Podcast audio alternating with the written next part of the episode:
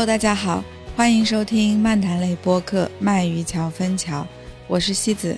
我是富贵。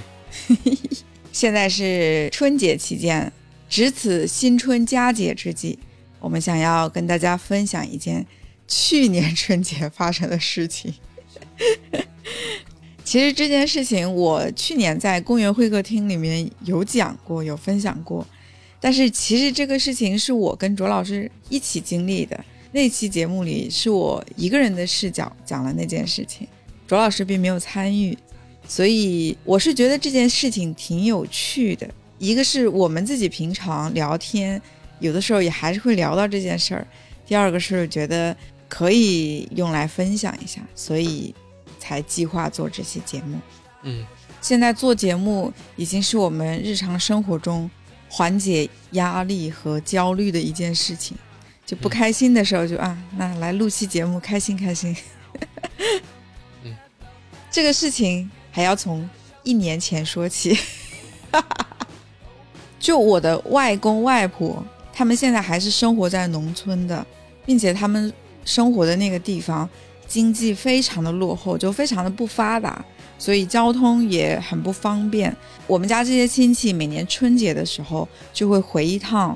我外公外婆那边就一起吃一顿饭，就大家会约定好一个时间一起过去。呃，今年因为我和卓老师一起回的我老家嘛，本来我们原来是计划去完外公外婆家之后就直接从他家回杭州，我们就不回我自己家里了，不回县城了。所以这样就意味着我们要自己开车去那边，就不能坐我爸的车。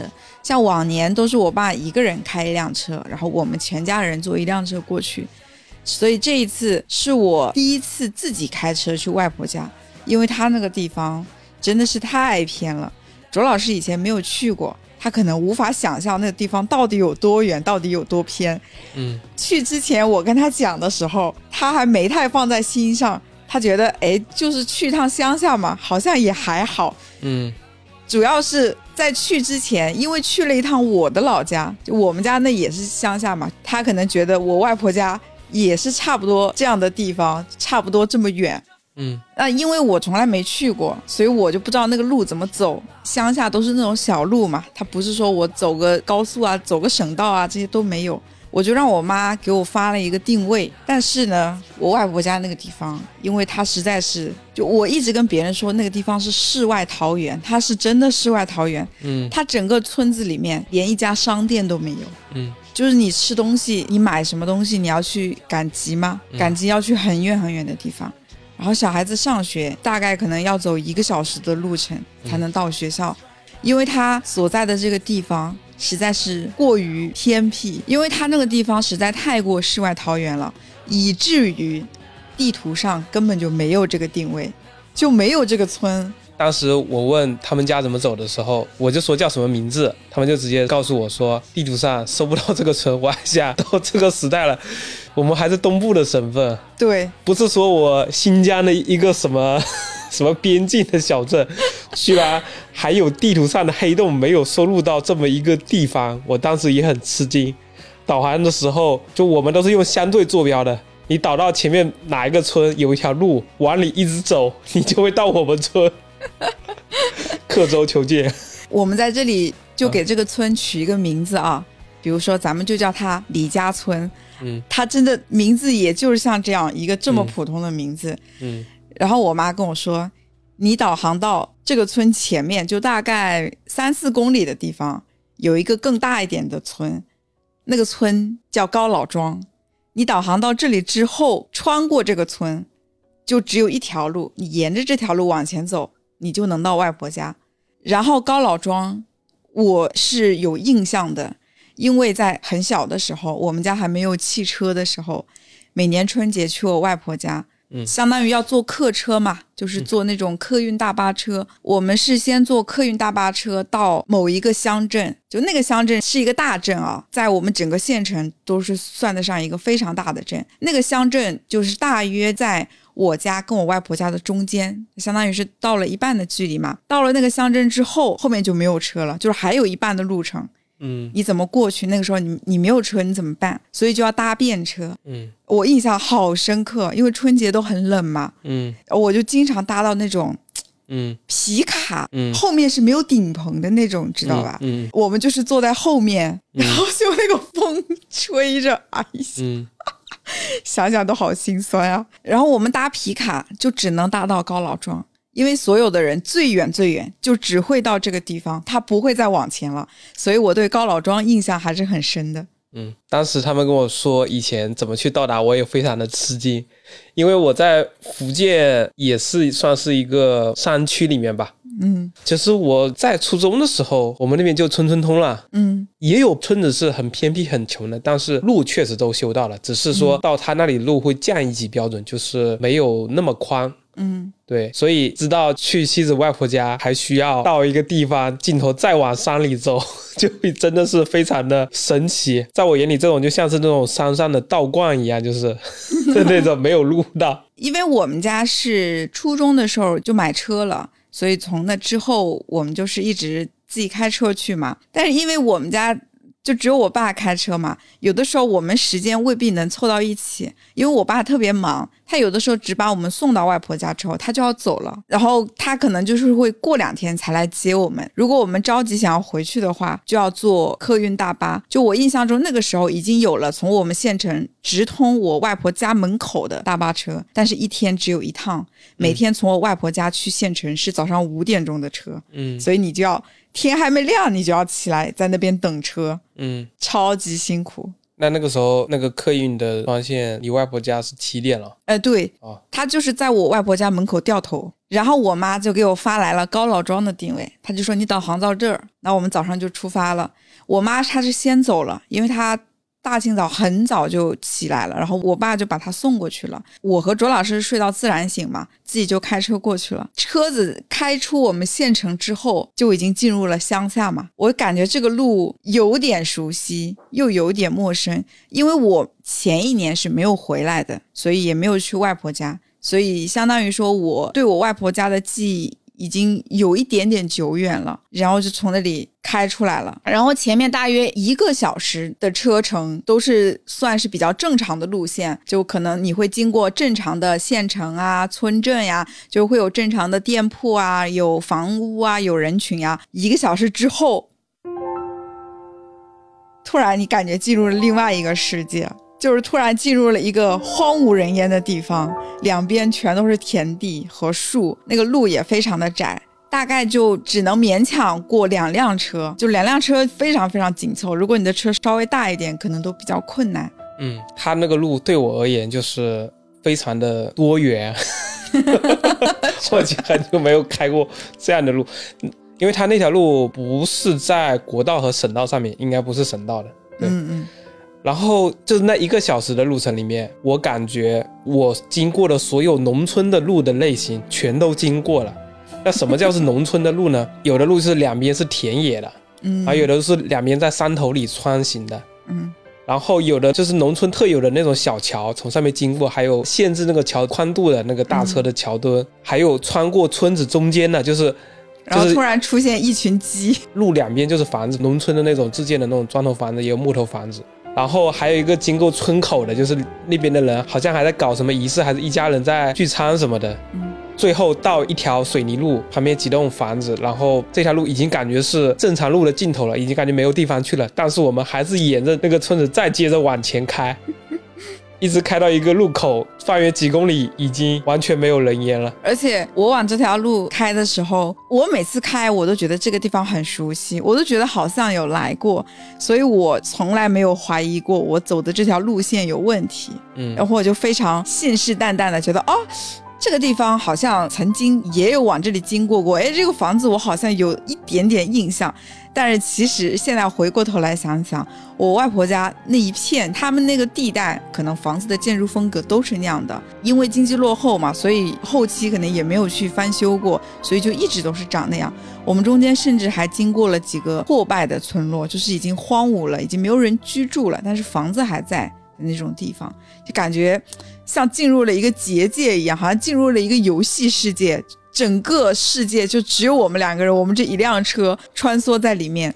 哦，我想起来了，有一种感觉，不知道大家有没有去过那种果园，就是啊有点生态农场那个意思，就是那一片地方其实是没有人生活的，但是山头上种着果树，然后它会有一条路往那里去嘛，所以开车的路上特别像在那种果园里的那种路，在那边开，就是周围没有什么人，然后你在山上开，反正路嘛，你往前开着开着总是会出现人了，但是在那一段的距离里面，总感觉这个地方好像不太真实，就是我怎么会到这里来开了这么久的车？对，而且因为它那里的风景有很多是重复的，就是这段风景跟上一段的风景它长一样，你就感觉好像自己是不是进入了一个叫什么？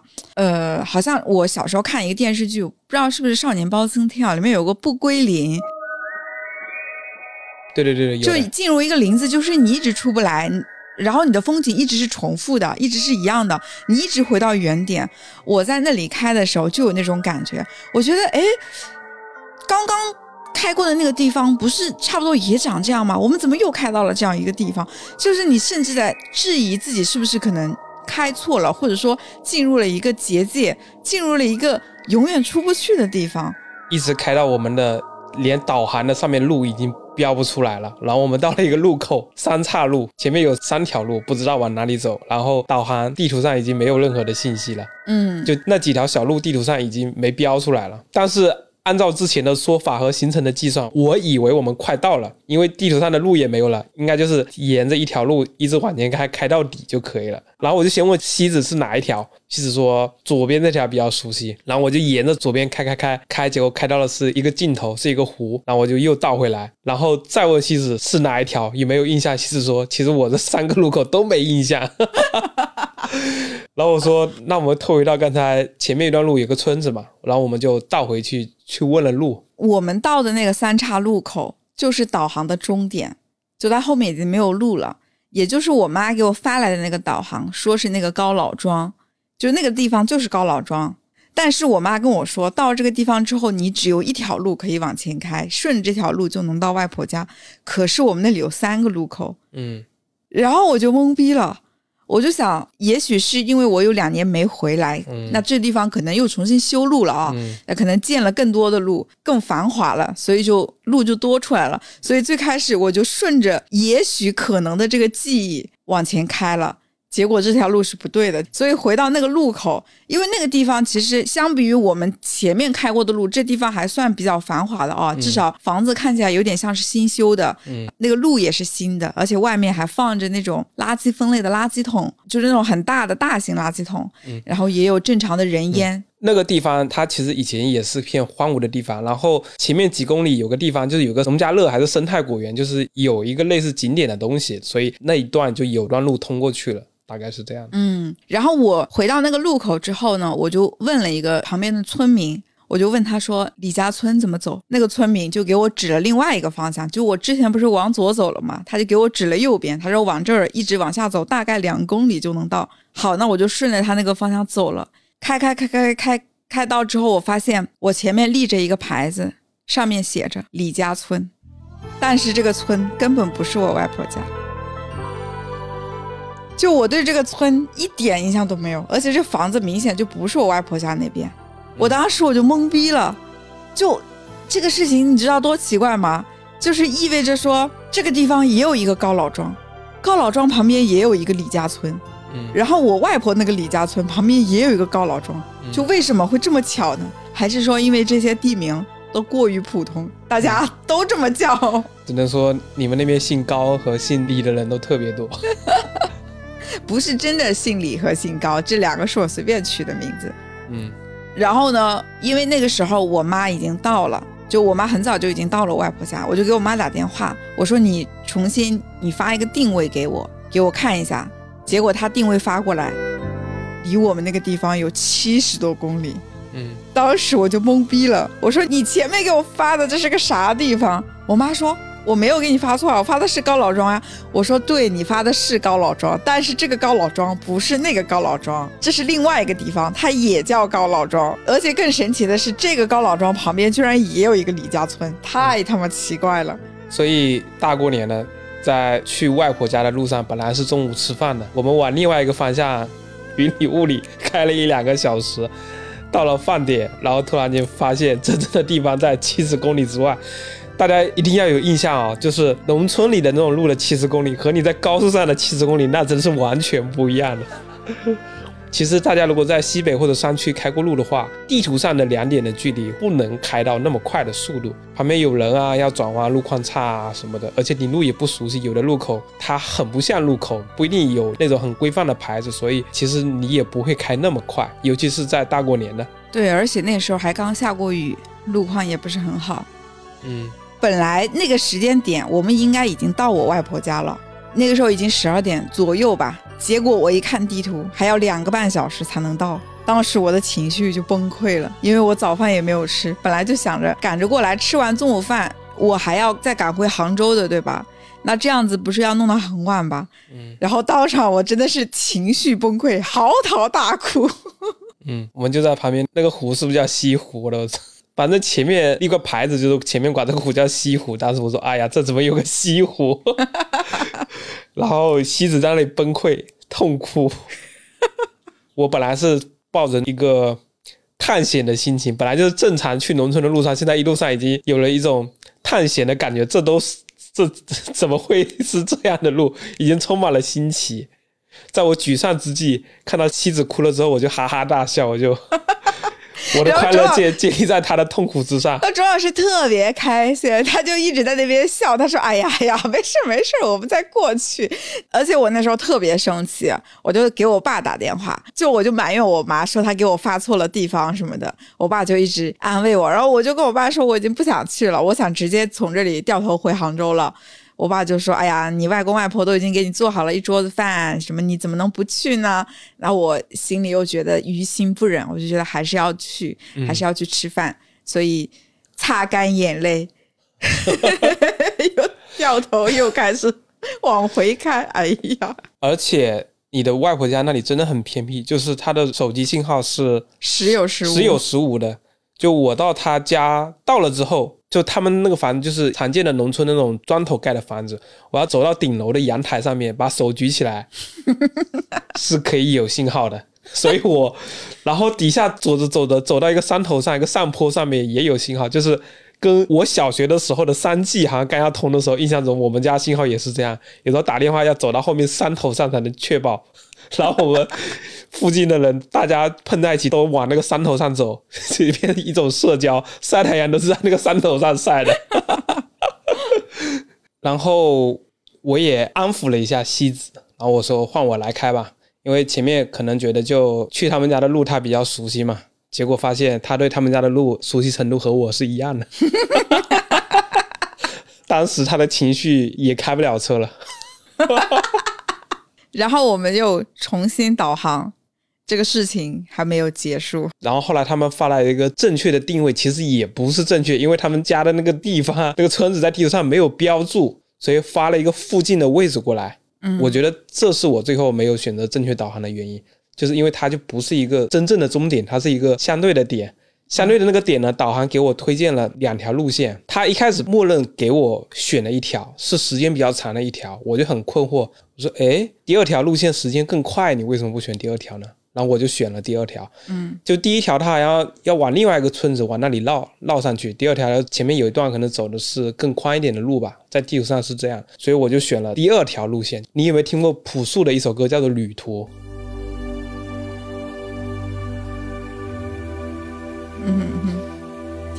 对我当时在开车的时候，跟这首歌里面的意境太像了，像一个气球飞过城镇啊，飞过村庄。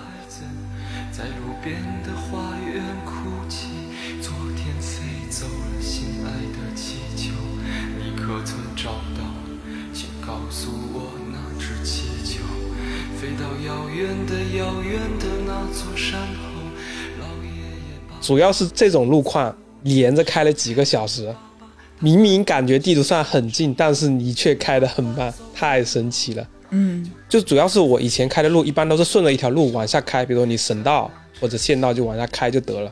它的这个路呢是一段国道，一段省道，一段县道，一段在山里面拐来拐去，经过别人家的村子，然后一个非常废弃的那种灰灰的老房子，然后水泥路有点破败，又穿过一个桥梁，就是特别魔幻。我感觉在那一天之前，所有农村里的经过的路的经历加起来都没有那一天几个小时里来的丰富。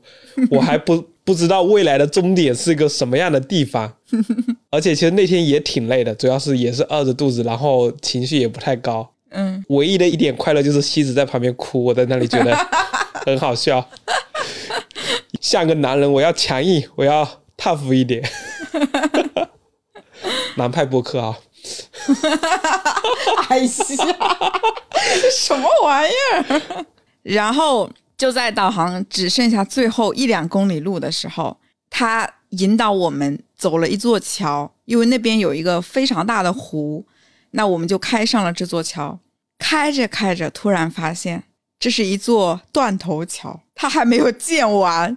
然后我外婆家在湖的那一头，我在湖的这一头，这个桥还没有造完 啊！我当时，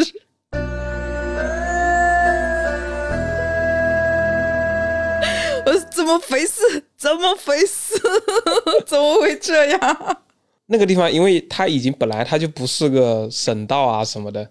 它的那种路都是那种地图上就是那种小小的路一条，你知道这里有路，但是其实它的那个路只够一辆车子过，那个路上也错不了车，就是那个桥对面的，所以我猜测可能就是这条路，如果最后修过去的时候，可能到时候顺便把那个路拓宽一下。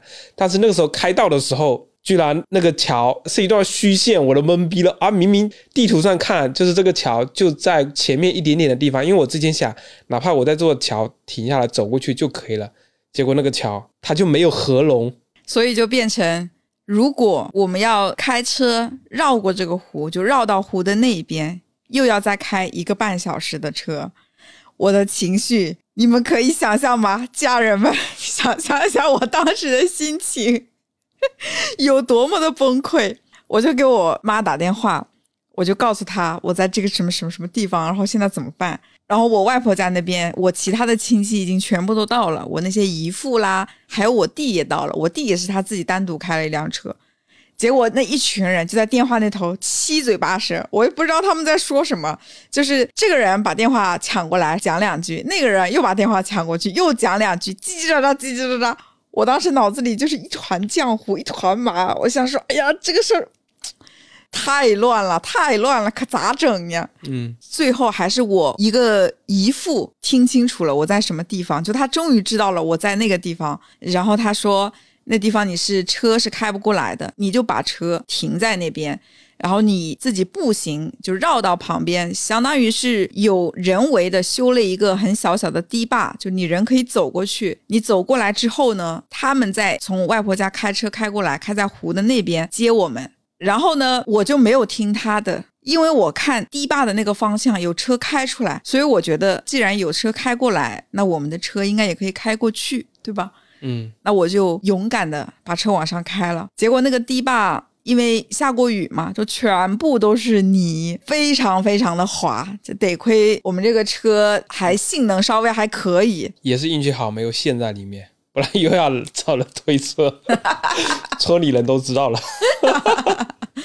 我们的车开到堤坝的尽头的时候，发现那里有一个，相当于是有一个口子，它是限定了宽度的，就你的车是不可能开过去的。其实这一段堤坝的路也没多远，可能就大概一百米的样子吧。对，但是呢，这一百米，如果我们步行过来，其实是比开车更轻松的。就开车，它反而非常危险，而且我整辆车上面全都是泥，所以我就只能把车停在那地方。那刚好我弟他们开着车过来接我们了，就在。堤坝的那一头，嗯，那我们就沿着那个卡口走过去了。其实还走了一段路，还穿过了一个像游戏一样的地方。对，一个湖边的废弃的房子，真的还有点阴森的。如果是不是一栋房子，是一群房子。应该是一个废弃的村庄，主要是那个地方，我觉得它的环境还可以。旁边是一个湖，然后是一个林子里面，就树已经跟那个房子一样高了。然后那些砖头房子，就是也不是那种很差的以前的那种房子。嗯，有的房子还仿佛着里面生活人的那种状态，然后有的破败还好吓人呢，好吓人呢！哎呀，被你讲的，我现在有点 硬生生的有点发抖。嗯。关键是我在来的之前已经穿过了层层迷雾，迷雾森林是吧？嗯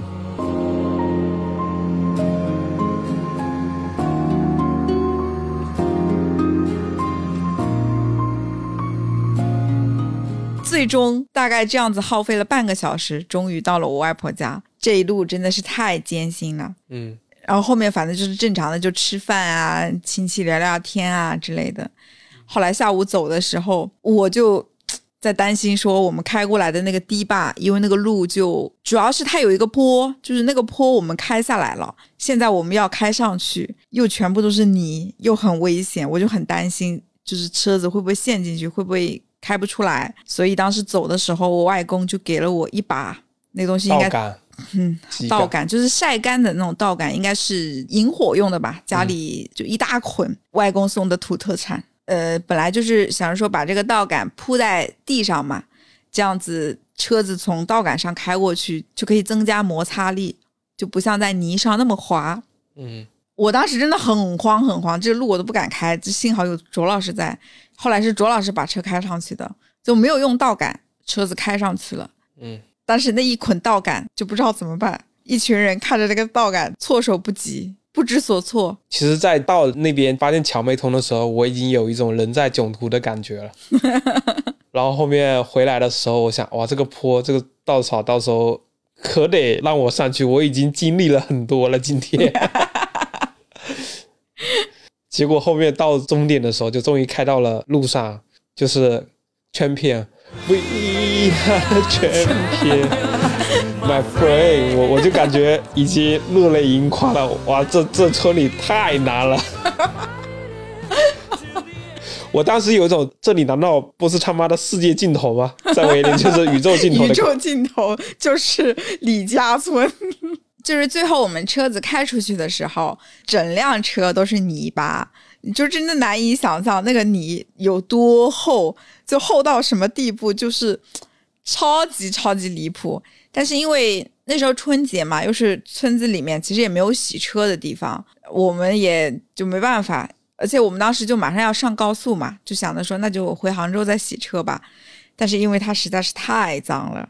幸好卓老师之前买了一个小小的喷壶放在后备箱，喷壶里面还残留着一点点水，我就用那残留的水把门把手给喷出来了，这样我下车 下车去上厕所或者什么的，我好歹还门把手那个地方还是干净的，我还可以开门。对，后来经过一个服务区的时候，把后视镜给喷出来了，对，不然后视视镜镜也看看不见。到。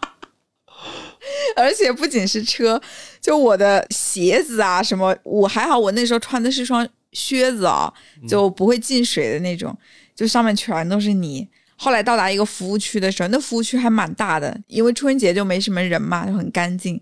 我就在那个服务区想说把我的鞋子冲干净一下，否则它那泥很厚，其实走路的时候就很重嘛。结果因为那个泥实在是太厚了，嗯，就是冲的那个服务区卫生间地上就一地全部都是泥。嗯，当时那个保洁阿姨看到我就给我拿来了一个大盆儿，她说你用这个冲，因为我洗完了脚之后，我肯定要把地上冲干净嘛，对吧？否则我觉得太不道德了。嗯，他就给了我一个大盆儿，他说你用这个冲快一点。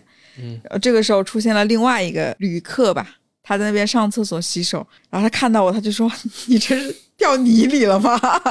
哎呀，这种脚上沾满泥土的、鞋子上沾满泥土的记忆，我感觉是在我小学的时候，那个时候村里面大过年如果下雨跑就会那样。后来真的已经很久很久没有这样的经历了。后来我们到杭州之后，就想着赶紧去洗车嘛，因为时间太久了，它可能那个泥会凝固的更牢。但是春节就还在营业的洗车店本来就不多了。后来我们好不容易找到一家洗车店，这家店还是洗豪车的哦，就是洗车费很贵的那种。对，我还心想说，算了，豪车就豪车吧，贵就贵吧，我狠个心，我就把这车洗出来，大过年的，是不是？嗯，所以我们就预约了，我就开着车去洗了。我们把车放在那里，他说要等啊，因为现在有车在洗嘛，我们就去吃饭了。结果吃完饭，洗车店给我打电话，他说你这个车实在是太脏了，我们这洗不了，洗不了。嗯 我就哎呀，我当时怎么会这样？他说你这个车在我们这儿洗，我们这下水道要堵掉的，你这泥也太厚了。他说怎么会这么厚？他说你去干嘛去了？你这越野也不会越成这样啊！哎呀，我都不知道咋解释这个事情。嗯，反正后来他就婉拒了我们，当时我还非常愤怒。结果那个老板说：“他说实在是不好意思，你下次等你的车干净一点来我们这儿洗，我免费给你洗，我不收钱，我给你洗一次。”我说我不要了，今天你对我爱理不理，明天我让你高攀不起。嗯，对。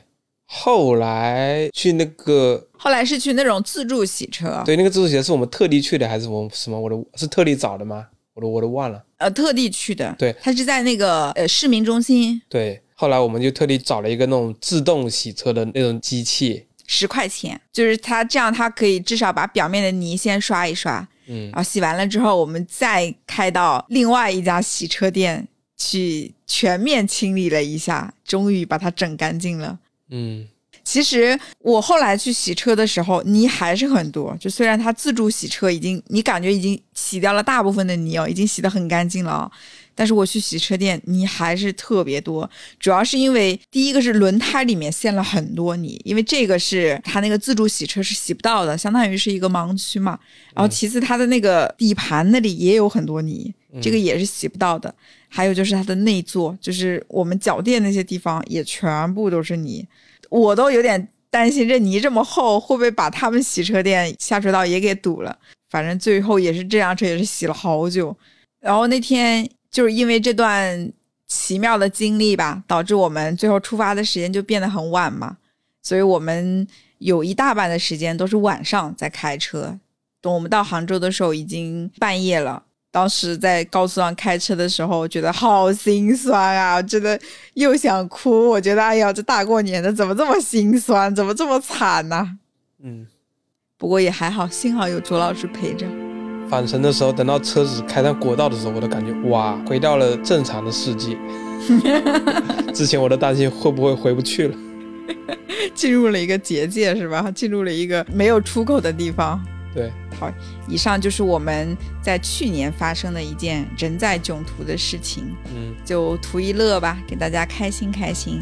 希望今年我们回外婆家能顺利。如果还要去的话，当然最好的就是希望那座桥已经修好了，我们就可以以更近的路到。如果它没有修好，那也希望导航可以给我导一条正确的路线了，不要这种修没修好的路给我导航导上去了。